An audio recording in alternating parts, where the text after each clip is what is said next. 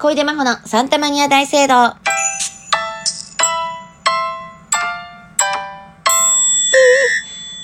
どうも、こんばんは。お休み前に、皆さん、失礼いたします。小出真帆です。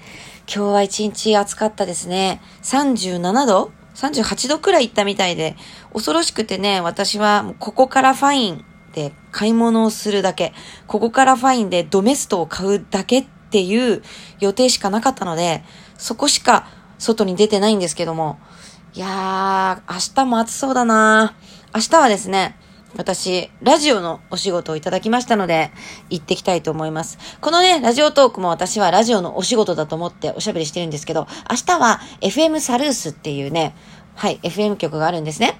神奈川県の青葉区がやっている FM 局で、FM サルース 84.1MHz。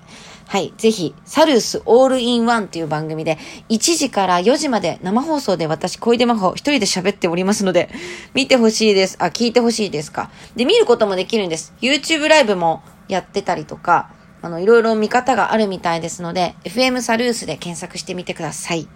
ということで、えー、明日ラジオでね、あ、嬉しいって思ってもう本当にあの、ラジオのお仕事は、もうめちゃくちゃ嬉しいし、ラジオパーソナリティを目指しておりますのでね、あの、えー、何喋ろうかなとか思うんだけど、ここでまた恐ろしくなってしまって、結局、だから2021年結局マッチングアプリしかやってないっていうことね。エピソード全然増えてないよっていう。でマッチングアプリって全然なんだろう、別にいいと思うの。本当にね、エピソードものすごく増えるし、人間観察だし、自分自身もね、いろいろ思うことあるから、素晴らしい、本当にネタの方向。芸人としてはそう思いますけども、なんか不安になっちゃって、え、明日私またマッチングアプリの話とかしていいのかなみたいな。いや、していいと思うんですよね。明日のメッセージテーマまだまあ言えないけど、あ、マッチングアプリの話しようって思ったのね。全然いい。全然明日話そうと思ってんだけど、えなんか、え、私こんな面白いことなかったっけ ?2021 年と思ってる。え、もう、なんか出会い系の人みたいな。で出会い系ばっかやってた人みたいになってて、さっき恐ろしくなってね。なんか布団の上で、えなんか面白いことあったっけ？今年って。えー、やばい。ないぞ。いや、ないはずないんだ。なんかね、前ね、あの、チャンス大城さんが紹介してくれた方で、世界的なダンサーのね、方がいまして、ダンスって言っても、なんかね、こうあの、人とちょっと、な、なんだろう、人がよく見るようなダンスじゃなく、なんか人間離れした動きをする、あの、ダンスなの。ちょっと、なんて言ったらいいの？え？あの動き。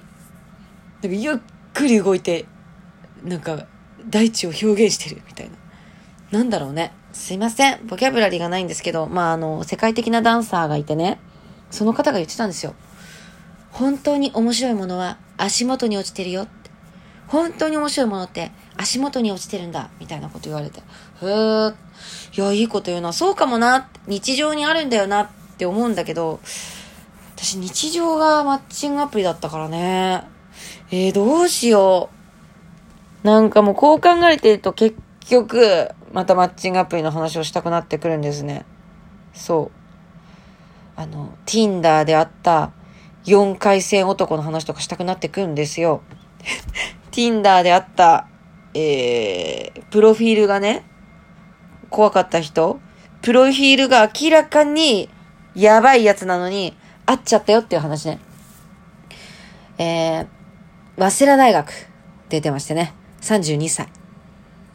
で、あの、プロフィールがね、4回戦できる人、ド M な人、探求心ある人、開発されるのが好きな人って書いてあったんですね。その4つしか書いてない。そんな人とマッチングしちゃってさ、だから私が全部右スワイプしてた頃だよ。それで会っちゃうっていうね。なんかそんな話、できるか明日。ちょっと新型コロナウイルスの情報も喋らなきゃいけないのに。えー、怖い。本当に面白いことは足元に落ちている。え、何ですか？えー、なんだろうね。うーん。まあでも、例えば今日、ここからファインにしか行ってないとかさ。あと、スーパーで U 字工事さん見たな。某スーパー、言えないけどね。U 字工事さん、いたなぁ。二人でじゃないですよ。マスコさん、マシコさん。あれ？間違えてたらごめんなさい。マスコさん？坊主の方ですね。マスコさんいましたね。うん。普通のお父さんだった。え？あと、なんだろうな。なんか、あ、もうまたマッチングアプリだわ。なんかマッチングアプリで会った年下の人に、え、ピンク着るんですねみたいなこと言われて、え、てか私服派手じゃないですか？みたいな。なんか20代の気持ち、まだ残ってるんですねとか言われて。なんかイラッとしちゃったな。別にいいじゃねえかよと思って。いや、好きな格好、まあ私アラフォーね、あのアラフォーとかっていう言葉にごまかしてるけど、なんかアラフォーとか言って、え、37、8、9? みたいなさ、風に思わしてるけど、思いっきり39歳です。もう40の年です、同級生は。あ、なんだろう。なんかね、同級生がそういえばね、同級生のワードで思い出した。いや、面白いことかはわからないけど、足元に落ちてること。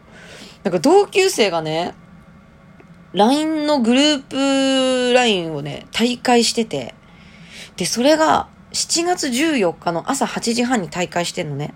でね、そのグループ LINE っていうのは、小学校の同級生のね、東京に出てきてるメンバーで集まる4人くらいのグループ LINE なのね。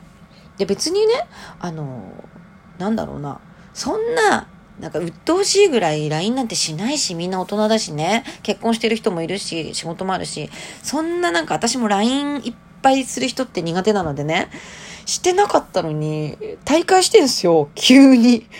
で、あの、なんかまあコロナのワクチンの話とかをね、あのそのグループ LINE の一人の人が打ってきて、で、ああ、なんか久々だなと思って開いたら一人大会してるっていう状態。なんかすごくモヤモヤしちゃってね。え、なんでって。まあ、いろいろ考えられることってあるじゃないですか。なんか怖くてさ、それ。うん。でも別に、一番ね、あの、辛かったのが、私ブロックされてたんだよね。あの、で、なんでブロックされてるか調べられるかっていうと、やっぱマッチングアプリで、その技を得たんですよ。で、え、何々君にブロックされてるよってみんなに言ったのね、その、みんなって他のその二人に。もう3人になっちゃったからグループ LINE がね。そしたら、え、なんでブロックを調べる方法知ってるの？って言われたんだけど、え、マッチングアプリで知ったんだよなとは言えなかった。だけど私マッチングアプリでね、何人かにブロックされてるので、方法を知っちゃったんですよ、ネットで。まず、あのー、LINE のブロックを調べる方法って、スタンプをプレゼントしてみるの。これなんですよね。